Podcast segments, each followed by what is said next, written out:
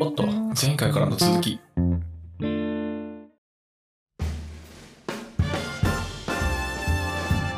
ちょっと置いといて、まあ、そういう時代背景でしたって話ねうんで同じ頃アメリカどうなってるかっていうと思いっきりイギリス特にロンドンの食生活を影響を受けるわけですよおーロンドンはいこれねなんでロンドンに限定してるかっていうとその産業革命期まあちょっと前くらいから始まるんだけどイギリスという国の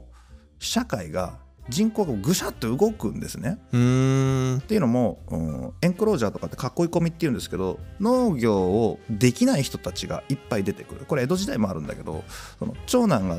継ぎますみたいな仮にななったとしますよねこれは、うんこれは日本の話ですけどあと次男坊をさ田んぼ分割しちゃうと生産量下がっちゃうから長男総取りにすると次男坊って行くとこないじゃんうんだからしょうがないから出稼ぎに江戸に行ったり大阪行ったり京都行ったりするわけですよね、おーしてたね、はい、でこれのすげえ勢いで一気にドーンっていったのが その産業革命期のイギリスのなんですよ。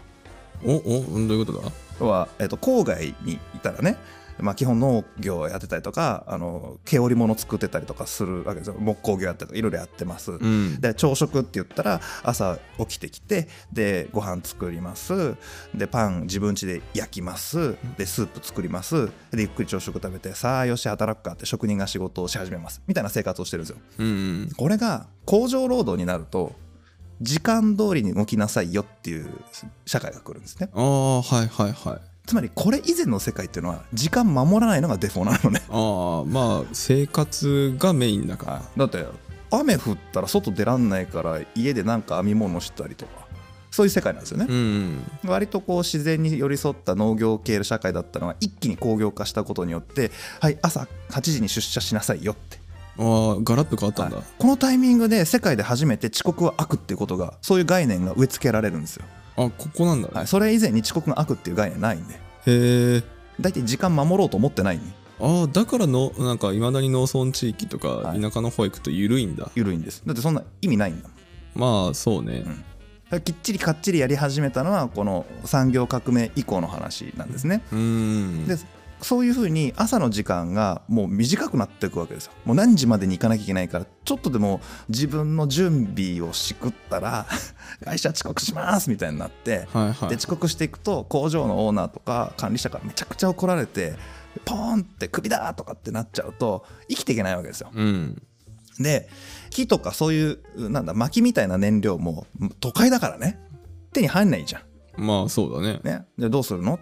どうやって火つけるのみたいな話になりますよね。おお確かにで当時石炭がさほら取れてえそれがメインのお化石燃料になってここれがエネルギー革命なんですけど、うん石油とか石炭とかが出てくるわけじゃないですか。うんうんだから安い質の悪い石炭を買ってきてそれを燃料にして暖炉にくべて暖を取ったりとかえ調理をしたりっていう生活になりますよねうんうんつまり燃料が今までだったら労働量かかるけど無料だったものがここで金を払うに変わるんですよおーほうほうほで結果としてあんまり時間をかけた温かい料理っていうのは難しくなってくるんですねううん今もそうだね、うんただ暖炉さえつけてしまえばこの暖炉の1個で作れるようなものが朝食として欲しくなるのが一つの点、うんそれともう一つは、えっと、肉体労働が農業よりもより過酷な肉体労働になるんですよ工場労働者ってああそうなのかもう朝出社して「はい9時です朝礼ですキー」ってジリリリリみたいになったらも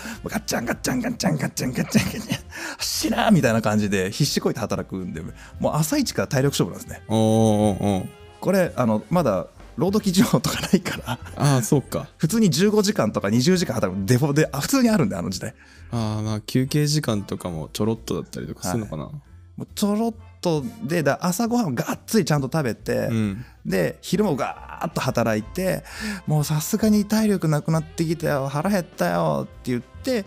午後の 紅茶が出てくるわけですよおここでティーブレイクをやってこれティーブレイクゆっくりするためのものじゃないんですねおあそうなの貴族はそういうものでしょうんうんけど労働者はそうじゃなくてエネルギー補給なのねおおでここでビスケットと甘い紅茶飲むんですよああそういうことイギリス産の紅茶っていうよく辛いやつを飲むんですよあああれかマラソンで給水所があるみたいなあーそんな感じそんなマジであそこで栄養補給しないと死ぬじゃんで糖蜜たっぷり入れてさカロリーじゃんブワーって入れてうんであのティーソーサーにティーカップってあんなもんおしゃれなもんじゃもう間に合わないわけですようん片手にビスケット片手に紅茶じゃないと無理だからうん。おうこれで登場したのがマグカップねあ、マグカップここはいこれでもうみんな労働者はマグカップでガバガバ甘いお茶を飲むみたいなはあ。栄養ドリンクスは要はおうおうそうだねエ。ナジードリンク飲みますみたいな感うんじ、うんうん。でそこまでは持たせなきゃいけないから朝食もがっつり食わなきゃいけないんででもパン焼いてられないすげえ燃料かかるんであはいはいはで買ってくると高いい。うん。からじゃがいもをふかすかオートミールかって話になるああ、オートミールね。でオートミールってあの産業革命よりも100年ぐらい前ってイギリス人食わないんですよあ、食べないの食べないですよあんなものはね家畜の飼料だって言ってるんですおオートミールって大麦系だっけかえっと塩爆塩爆か。大津麦、あ、大つ麦うんだ。塩爆ってあのしツバメの麦ね、うんうん。あのこれそれこそ農食ラジオで言ったけど あのなんで塩爆って言うんだろうねっつって、ああ、言ってたね、そう いえばねう。ん、なんかツバメってあんま使うことないよねみたいな、ないうんね。、俺よくわかんないけどおーもともとその大津麦は麦に擬態した別の植物なんですよねうんうん。でも食えると。でスコットランドとか貧しいんでそれ食っててでイギリス人がその辞書で語釈を書くときにオート麦とはってあの百科事典かなんか調べるでしょそうするとあのこんなものはイギリス人は食わないがスコットランドあたりでは人間が食うらしいって書いてある のでそれから100年ぐらいして1800年代に入るじゃないですかうん。でちょうどその頃夏目漱石とかね明治入ってからイギリス留学したりするじゃない、うんでその彼賢いからさその辞書バーって開いてさうん。いやとうとうイギリス人も馬や牛になってしまったらしいって書いてる皮肉ってるねへえ。 100年前にはスコットランド人のことをバカにしてあんなものは家畜しか食わねえのにあいつらは食ってやがるってほいうのを辞書に書いてたのに100年後に漱石が言ってみたら「お前ら」ってなってうまあ、そうなるよた、ね。はいででもう要はオートミールっていうか、まあ、ポリッシュとかポリッチとか言われるあのおかゆみたいなやつですよね、おうん、あれってあのおかゆなんで暖炉の上に鍋を置いてオート麦ぶっこんでオート麦ぶっこんで水入れてぐずぐずやったらもうそれで OK なわけじゃないですかうんうんうん。でお湯沸かしますよね、はいこれで紅茶入れればいいわけじゃないですか、うん。でこれに砂糖ぶっ込めばもうこれエネルギー補給ですよね、うんうん。でその横で卵ボンって入れてジュワーってやってベーコンも一緒に突っ込んで焼いて食べるはいはいだはかい。らもうタンパク質もカロリーもガーンと取ってこれで一気に働きましょうみたいなのがこれがいわゆるイングリッシュブレックファーストっていうイギリス風朝食ねああ、ここから来てるんだ。これあのーコンティネンタルブレックファースト大陸系ねフランスとかドイツとかはもうパンとコーヒーだけなわけですよああ、パンとコーヒーだけ。だからどっちかっていうとこう農業国なんで、うん。そんなにね朝からがっつりやらなくていいわけで働いてきてそれ食べてその後にもう一回お腹が空いたら食べるっていう生活でいいわけですよああ、まあまあ、自分でね、タイミング見てね。それが農業国はそれが中心だったしイギリスもそうだったんだけど工業化したことによってパワーモーニングみたいなのが出てくるうん。でこれ長々と今イギリスの話したんだけど実はこれがそっくりそのまんまアメリカンブレックファストになるのねえだ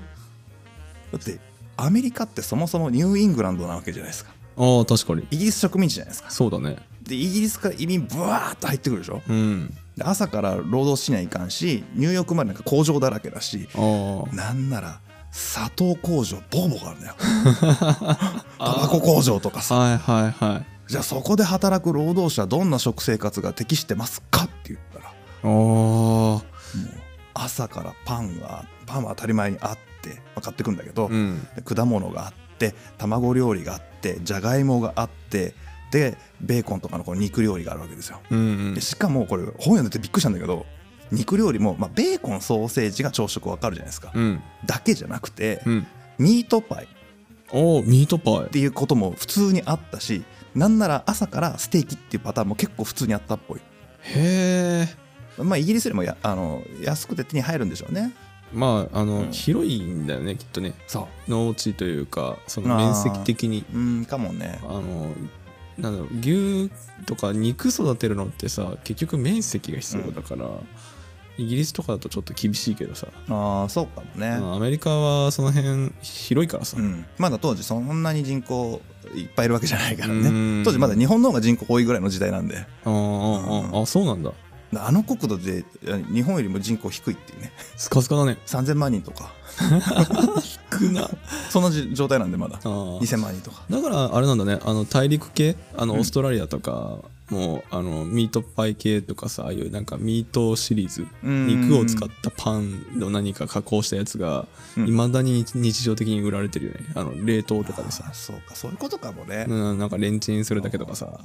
だからかああまあまあまあ、うんなんとなくイメージ出てきたけうどんうんうんはいでこれが1800年代の頭くらいまでは普通なんですよはいでこれ1800年代の中頃ぐらいからガラッと変わるえガラッと変わるうんもうねそういうんじゃなくてあのロンドン化するんですよロンドン化するは1800年中頃い中頃から後半にかかかけてかなううんんこれねえっとそういうパワーモーニングみたいなのは今の時代に合ってないよねそれよりもこっちの食事の方が健康的だよねって言い出す人たちが出てくるんですよおーそうなんだ、うんっていうのもあの工場労働者ももちろんいるんだけど割と今でいうオフィスワーカーうん、ブルーカラーホワイトカラーって言われるホワイトカラーに当たるような働き方がブワーッと増えてくるんです特にニューヨーク近辺でああそうなんだで商取引やる人も出てくれば証券取引所みたいなところもあるし貿易やってる人もいるしみたいな感じになってくるんですよねうーんそうするといやパワーモーニングじゃないよねうんなってきてで、まあ、これはね健康オタクというか あの健康を促進したいっていう学者さんたちとかさいるじゃないですか、うんうんその人たちがもうどっちかというとやっぱベジタリアンっぽいし生活の方が体にいいよね特に朝は消化的にもその方がいいよね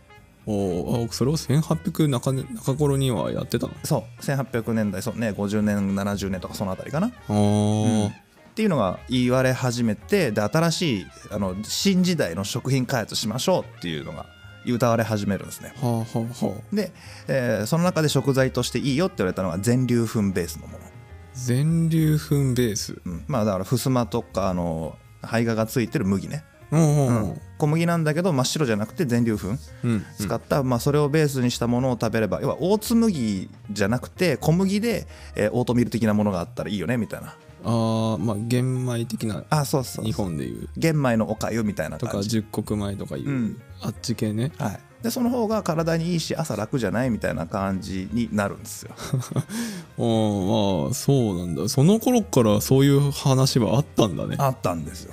長っでその話のを言っている人たちの中に一人医学博士で健康推進派の運動をしていたジョン・ハーウェイ・ケロックさんっていう人がいるんですよ、ジョン・ハーウェイ・ケロックはい、ジョン・ケロックさんね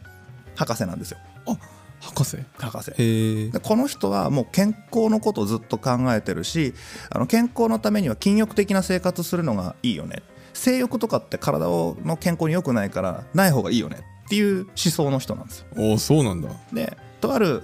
ー教会、あまあ、クリスチャンのな教会の中のい一つのこう宗派っていうんですかねみたいなところがその考え方とバチッとはまったんでうんその教会の、まあ、療養所というか、まあ、医療機関とまではいけないけど療養所みたいなところがあってそこの館長をやるんですよ。ほうでそこでちょっと今回詳しくないけど なんだそれっていう健康法をね、えー患者さんに指導したりとかほうで健康食でこう食事療法的なことやったりとかああ食事療法ね、はい、で運動とかもさせるために、えー、と健康器具みたいなのをこういうふうに使ってこういう運動するといいよみたいなもうなんか現代の話にしか聞こえないけど、ただちょっと科学的根拠薄いよねって俺は思うけ どいやいやいやいやそれはどうかなみたいあな興味あったらあのググってもらうと出てくるんで、おうはい、ちょっと見てもらうといいんですけど、おううんまあまあ、それで、えっと、健康食品とか健康器具って必要だよねってことになって、うんでジョン・ケロックさんは弟のウィル・ケロックと一緒に健康食品と健康器具を生産して販売する会社を起こしてるんですよ健康器具と健康器具と健康食品ねああ食品もね、うんだからさっき言った全粒粉ベースのパンを作りますとか、うんそういう感じなんですはあはだから特段なんかすごいことやってるんじゃなくて、えーパン作ったりとかベジタリアンのスープの素作ってみたりとかなんかそんなことをやってるんですあうんでそしたらある時この会社で作ってたパン大失敗こくんですよ大失敗なんかねちょっと変わったパン作ってて薄く伸ばしたやつをつこう重ねるミルフィーユ状に重ねて焼くっていうパンを作ってたらしいんですけどほうで機械でこうローラーでこう伸ばすわけですよ生地をねえーって伸ばすじゃないですか、うんそしたらなんか工場の機械がなんか止まっちゃったらしくてうん伸ばしてる途中でね止まっちゃったのにしかも気づかなくて、うん半日ぐらい放置しちゃったらしいのねへえ乾くじゃんパリパリだねパリパリになるじゃん、うんけど別に金持ちの大企業じゃないからその高価な小麦粉をね全粒粉とや小麦粉ねいやこれもったいねえしいやどうするよっつってかカリカリに乾いてきたけどっていやもうもういいなんか活用できないかなっつっていやこのまんま焼いたら、うん、なんか微妙だなちょっと焼いてみるかもうなんかカリカリパリパリするな硬えなってこれ薄く伸ばしたらいけんじゃねえっつもうちょっと飲ませ飲ませ飲ませガンガン飲ませもっと飲ませいけ焼くかお短時間で焼けたあ焦げたあ焼けたいけたこれ食えんじゃねえっつっておうでバリバリに砕いて、うんおおいいほんといい感じじゃんバリバリ食えんじゃんこれオートミールみたいにしてお帰りするときにいいんじゃないこれってうんパンじゃなくてそのさっき言った全粒粉ベースのオートミールとかポリチチの話しましたねうんおかゆならいけるおかゆねでおかゆだとこう麦とか粒の状態なんで茹でなきゃいけないじゃないうんこんだけなってだって元が生地だからうんこれ水でふやかして食えりゃいいじゃん、ああもう焼いてあるからね、うんあの戦国時代のあのご飯みたいなもんでさああ 星みたいにこう戻しゃいいじゃんみたいな感じでこれいけるわって言ってあろうことかそのまま療養所に行ってですねほう患者さんたちに食わしちゃうのほうそしたら患者さんに大受けで「館長これめっちゃうまいっすけど」っつってへえ「いいじゃんいいじゃん」っつって、まあ、当時はねだから甘みも何もなくて普通に水かけて食うだけなんだけど、うんうんこれはうまいってなって次からそれ作り始めたのずっとし作るんだかも健康的だしまあ確かにねうん、おいいじゃんいいじゃんってなって1897年に兄弟でフレークの専門の会社作るのねフレークうんこれが世界最初のシリアルおーケロックってあのケロックそうそうなんですよああだから知るえそんなでき方したのあれそ確かに不思議な形してるよね、うんあのなんだろう経緯が見えないというか う あものともとそういう失敗からできててまああれなんだよねそのお兄ちゃんのジョン・ケロックがもともと博士だし研究者だからうんいろいろとこう工夫するんだよねほうほうでいやこれ麦じゃなくて他のでやってみるかとかどういうふうにしたらより健康的でより美味しくなって食べやすいかっていうのいろいろ研究した結果これトウモロコシベストっぽいぜって、おおトウモロコシね、はいだからコーンフレークねああそういうことね、はい、でこれ売り出したらめちゃくちゃ人気出てさその患者さんがじゃなくて一般の街の中ではめっちゃ売れるようになってう、んうんちょっと待ってもうこれ以上買わないでって待ってくれって言わなきゃいけないぐらい人気になるんですよあそんなレベルででバンバンバンバン売れて会社でかくして、うんそしたらなんでこんな売れてるのかっていうのでちょっとこう市場調査をしたりとかお客さんがどういうふうな使い方をしてるのかとか見るじゃないですかうんそしたらなんとその消費者の側はコーンフレークに例えばクリームかけたりとかほうほう糖蜜砂糖のシロップとかかけて食べてるんですようんうんだから水だけじゃなくてそれをえークリームにしたり牛乳にしたりそれに砂糖を入れたりして食べててなんだそれってうんはなってこれそもそも砂糖まぶして売ったら売れるんじゃないかなっあうんうんていうことに気がつくわけですようんうん特に弟のウィルはもう起業家としてバリバリ儲かってきてるんで「俺は事業拡大だぜ 俺ら兄ちゃん行こうぜ!」っつって言ってうん砂糖まぶしのコーンフレーク売ろうとするんですようんしたらね兄ちゃんのジョンぶち切れる まああのもともとやってることと真逆をやろうとしてるからねそう「てめえ!」っつっておう砂糖は性欲を加速させるんだよあそういう理由、そもそもそれ健康上の意味ないかおうら。よく考えろ。おい、ウィルちょっと一回立ち戻ろうぜって。俺たちがなぜこの会社を立ち上げたかの原点は健康食品だと。そこに健康に良くないはずの砂糖を入れるとはもう意味がわからん。うんふざけるなってなってめちゃくちゃ大喧嘩して、うん絶好。え完全に絶好。あそうなんだもうコンタクト取らないぐらいまで。へえ完全なんだねはい、でじゃあいいよもう兄ちゃんわかんねえな本当に何言ってんだよ、まあ、健康食品は健康商品でやってで売る方は売る方で別でやりゃいいっつうのと頭があいつ頭ちょっとおかしいんだよあいつはとか よくわかんないけど言っていい俺あの会社別で作ってそっちでやるわこうんっちだって言って作った会社が今のケロックあそっちなのと残ったの弟の方の会社が今のコーンフレークなの有名なケロック社ええあそっちが残ったのそでお兄ちゃんはなんかその後ずっと細々とねうん医学博士として研究をしながら健康のための活動をずっとやってそのまま生涯を終えます、だいぶ違うね、はい、もうずっと元の健康食健康器具の会社を細々とやりながもうまあ複雑だなそう見るとらねそうだなまあまあしょうしょうがないっちゃしょうがないんだけどね、うんう売れる方がね企業としては正解にななっちゃうからさそうなんですよねうんちょっ正解っていうとか切ない話ですよねね、あでもなんかケロッグのさあのプレーンってさ、ん砂糖ないよね今あれはねだいぶ後あとなんだあれが商品化されて有世界で売られるようにならもっと後だから復刻版みたいな感じだろうね彼らからするとねまあそういうことになるね、もともとあったのかもしれないけど今ほど流通してなかったらしいよへえこれは、えっと、もう21世紀に入るとかそういう世界ねこ今から20年30年くらい前から健康が世界的な課題になってくるんで、うんうんアメリカでも日本でも世界的な課題になってきてからちょっと考え直そうかああじゃあそのこの兄弟が作るタイミングが気持ち遅かったらうんお兄ちゃんも一緒にやってたかもね、かもしれないしえーだっていや今えーでもプレーンさその砂糖なしのシリアルってさ今どこの国行ってもさ、大概置いてあるからさまあそうねいやねこれもう自分で体験してみたさこの間うんうん、だからこれねお兄ちゃんのジョンからすると並行することすら多分ダメだったと思うんだよねはであ健康のことを考えた博士だからそもそも砂糖まぶしを売ってること自体がアウトだから全部ふあのプレイにしろって話だと思うんだけど、うんでもねウィルの感覚とか消費者の感覚もちょっと分かる気がしてて、うんえっとこの間オートミールの元買ってきたのよ、元うん、大紬のやつねうんとあと一部初期の頃多分これだろうなっていうあのフレーク買ってきたのうんうんでコーンフレークは牛乳かけたら別に食えるんだよねうんうんでちょっとフルーツ添加するとかだったら全然いけるんだけどあのねオートミールの元祖のやつはね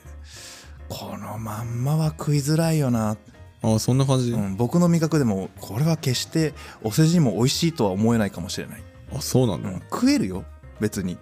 まずってことではないけど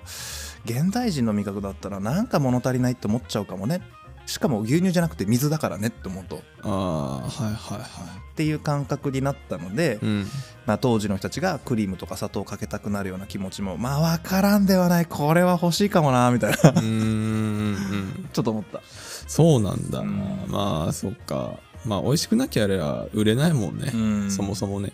そうなんですよで実はこの後ねケロックがねケロックだけじゃないけどこのシリアルの業界が凄まじいビジネスを始めるの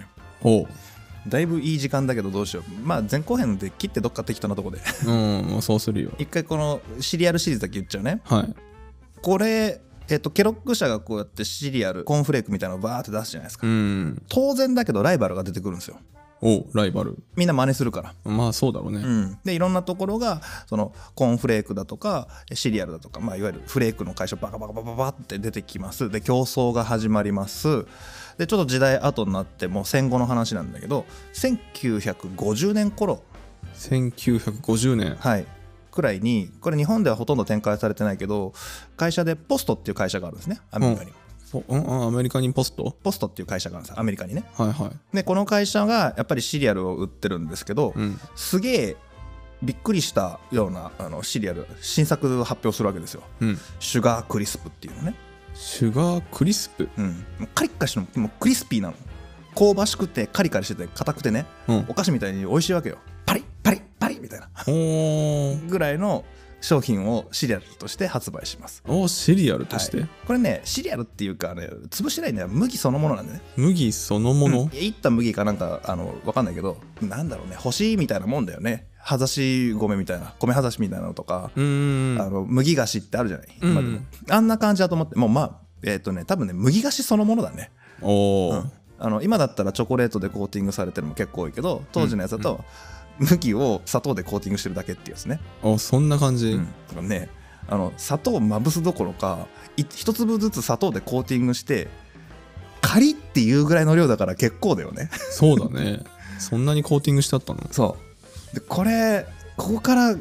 なんでこれを上げたかというとここをきっかけにしてこのあといろんな会社が競争を激化させていくんですよほうシリアルバトルみたいなおおお前がそう来たらじゃあうちはこう行くぜって言ってバンバンバンってやるのがこの辺りから総重量のうち半分以上のが砂糖ってことになる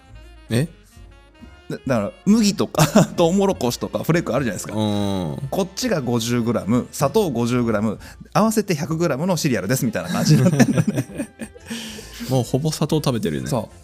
うで例えばポストが出してきたんでじゃあケロッグはどうしたかっていうとハニースマックっていう新しい商品出してうんうちは砂糖含有量55.6%です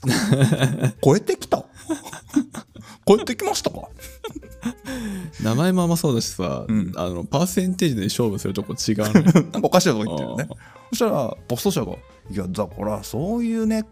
甘くてクリスピーなやつはうちの1000倍特許だからいかに老舗とはいえ私どもとしてはちょっと負けてらんないですね新商品出しますスーパーオレンジクリスプもうスーパーですからうんはい砂糖含有量70%です 70麦3割あのなんだろうねえっとコーンとかさ小麦の割合とかでさ普通勝負するところをさ なんで砂糖でいっちゃったんだろういねっちゃってるんですよでもうねだから冒頭に加工食品の砂糖化って言ったじゃないですか、うん砂糖化してるでしょも う7割砂糖なんよ砂糖食べてるね風味つけてるのに麦入ってるぐらいなもんでこれじゃそうだねなんか逆転してるねそうなんですああもうななんつうんだろうしかもあの海外でもあのうん、スーパーってつけるんだねうん、あ好きですよ特にアメリカの人あそうなんだ超なんとかってあのスーパーってめっちゃ好きですよおなんか日本でもさスーパーシリーズみたいな、スーパーなんとかとかさ、だって日本はあるほじゃんらアメリカ文化にあの洗脳されてるんでああそういうことね、もうスーパーマーケットって言っちゃってるからねおもお元はマーケットだからああそっかそっか言われてみればそうだでも昔はマーケットとかマートとかって大体日本語だからさ日本人で黙っちゃってマートとか呼んでるじゃん、うんあれがスーパーマーケットで巨大化しましたでおそうなんだあの巨大なマーケットってほらアメリカ大得意じゃないですかモールとか、うんうんもうスーパーなんちゃらなんかメガメガモールとかいうのね、うんそうそうそうそうでもいろいろスーパーなんちゃらスーパーなんちゃらいっぱいあるからねあのあの国 は、あれ日本にするとおなんか面白いね、うん超なんとか超なんとかって言ってんだようん超レストランって、ね、あるかどうか知らんけど、 超市場だね、うんでスーパーカーって超自動車だからねダッサ 急にダサいそうあのすごい単純なんだなうんまああのほらこれちょっと話関係ないけど、うんいいろんな面白い名前つけるの好きじゃないですかあの国の人たちおうなんとか政策ってあの国の政策にもやたらと名前つけたがるしおうおう作戦とかもなんちゃら作戦とかっていっぱい名前つけたがるんであーまあ日本もなんか真似してる感はあるけどね、アメアニメチックなんですよあの辺ね ああそうなんだなんであれ文化なん だねもともとそっかごめんそっち引っかかっちゃったんだよね、そうどこ拾って んだよだってなんかねあの和製英語的にね、はいはいな感じかと思ってたのよあー日本で使うスーパーとかさ、いやアメリカの方好きですよ、あーあーデフォルトがそっちでちゃんと使われてたんだねはい、もうフランキーもびっくりですよ 確かにフランキーこれ漫画見てないとわからんやつよワンピースねワンピースですね。 はい。ちょちょっとねなんでこんなね、うんえっと、甘くなってったかっていう理由が気になったんで、ちょっと調べてみました。はい多分ですよ、この時代、まあ、1950年以降っていうのは、まあえっと日本で言ったら戦後復興期ですよ。うんでアメリカであっても、えっとテレビが空手ビになっていく時代だし冷蔵庫が一家に一台みたいなそういう時代ですよね。うんうんその時代になるとまあ日本よりもまあ日本もそうだけど割と女性の社会進出が始まっていくんですよ。おう女性も働きます。おうはいでアメリカ社会っていうのは実は現代ではちょっと想像しづらいですけどそれ以前の時代ってめちゃくちゃあの男尊女卑とまではいかないけどこうか男女の格差がでかかったんですねうーんもう女性は家から出るなみたいなああそんなレベルもうもうそんな感じはあもうガチガチの封建時代の日本みたいなもうそれ以上の格差があるぐらいがっちり入ったんだけどそれが、えー意識変化が起こってこの時代から女性の社会進出みたいなのが始まりますほうあと家事をする時間がなかなかしんどくなりますよねうんうん特にその移行期っていうのはひどいわけですよああそうね現代日本そうですけど女性社会進出したとしても家のことは男性じゃなくて女性がやるべきみたいな風潮まだ残ってますよね、うんまさにその時代なんですよほうほうだからお母さんたちの家事労働を軽減したいよねだから洗濯機という機械があるといいよねとかいう話なんですね、うんうんこの中にこのシリアルが入り込むんですよほうだってさ朝食めっちゃ楽やない、楽だうね、ん、牛乳かけて終わりやろもうよくアメリカのドラマは朝みんなしあれ食べてるよね、だから割とこう上級の人たちじゃなくて例えば映画の中でもいろんな世帯が入ってる安いアパートメントみたいなところの家族って、まあ、大体キッチンかもうちょっとうさぶれたような裏ぶれたようななんか飲んだくれの親父の家庭とかが映画で映るとうんもうねキッチンのテーブルの上にバーンってシリアル転がったりするじゃないあああしてるねれ何がいいかっていうと、うん飲んだくれだろうが子供だろうが朝食用意できるってところなんですよ。あー確かにで女性の家事労働のうち朝ほら仕事行かなきゃいけない時間まで、うんうんそしたら一番面倒くさいのは朝食なんですよまあ確かにねだからシリアルポンと置いといてあと自分たちでやんなさいでいいわけねうんそうすると子供がある種の家事参加し始めますよねう、んうんだからどのシリアルを子供たちが食べたがるかっていうのがすごく重要になるんですようん親よりも子供が選ぶからっうんうんてことでシリアルのメーカーは広告マーケティングをするときに誰をターゲットにやるかおおお母さんでもお父さんでもないの子供に受けるものを作って子供に向けてコマーシャルメッセージをバーッと打つわけですよはいはいはだからあの人気キャラクターを使ったアニメの人気キャラクターを使った広告をバーッと打つわけだけい、ね、うんうんだからティガーが みたいな話よねああいたねでいろんなこうスーパーマンみたいなのとかああいうアニアメリカのアニメキャラクターとかがバンバン広告で起用されるようになってうんで子供向けテレビ番組のところにバンバンシリアルの広告が入るようになるうんうんで子供向けだから当然甘い方がより売れるわけですようんうん朝食だけじゃなくって学校から帰ってきて「ただいまーおやつシリアル」みたいなねで牛乳かけないでバリバリ食えますみたいなああ食べてたよ俺でしょ食べてたってことは食べる時間が朝と午後の2回来るわけですようん消費量上がるじゃない上がるね儲かるよねうん甘いの作るよね そうね俺あのチョコは好きだったからあーケロックの出してたまあ結構あれですよ僕留学した時もそうだけどホームステイとかするとあのシリアルが何種類かあったりするねうんうん甘みの抑えめのやつからめっちゃ甘いのまでね、うんうんでめっちゃ甘いやつはあの午後のおやつに食べるとかね、うんうんうんやってますよねやってるねだから今フルグラなんかゴロッとフルグラとか売ってるでしょ売ってるおやつ用にうんあれは食事としてのグラノーラとおやつとしてのグラノーラこれ分けることによってダブルで売れるっていうビジネス的な戦略ですよねああそういうことねこれもねこの時点でやってるんですよやってるんだで結果甘くなりまくって売れまくってこれ今でもそうなんだけど大体アメリカのテレビ番組だと年間で130万回以上はこの甘いシリアルのテレビ CM が流れまくって130万回るやばいよそんな流れてんの流れてる、全体が分かんないけど、うん、もう凄まじい量の広告が打たれてて当然ラジオとかもそうだしインターネット上もそうだし、えーとあと店頭広告とかもバンバン打ってるそれが始まったのは今じゃなくてもうこの時代からやってるうんうんゴリゴリに。結果何が起こったか。糖の過剰摂取という社会問題が生まれました。おーだいぶ原点からいくとやっぱ行っちゃいけない方に行ったねははいだって朝食ですから、うんこれ日本の食卓に置き換えてみましょうか。いご飯がずっと砂糖まみれなんです。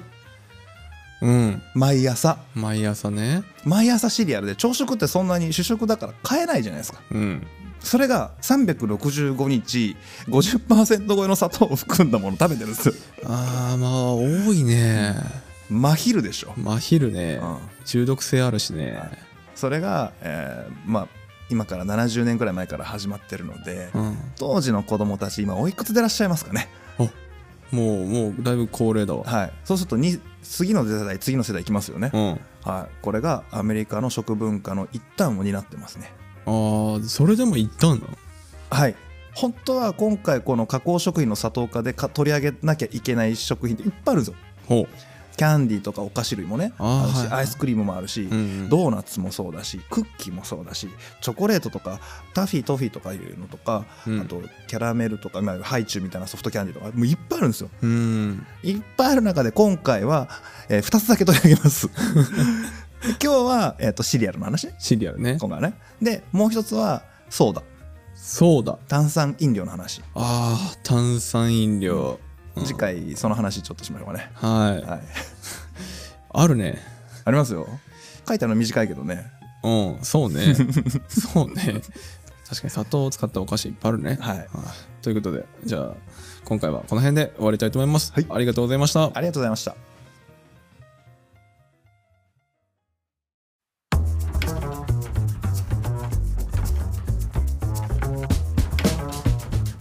こんにちは食べ物ラジオサポーターのハリーです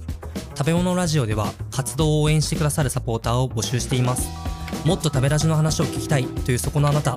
僕たちと一緒にサポーターになりませんか詳細は概要欄またはホームページをご覧くださいサポーターコミュニティでお待ちしてます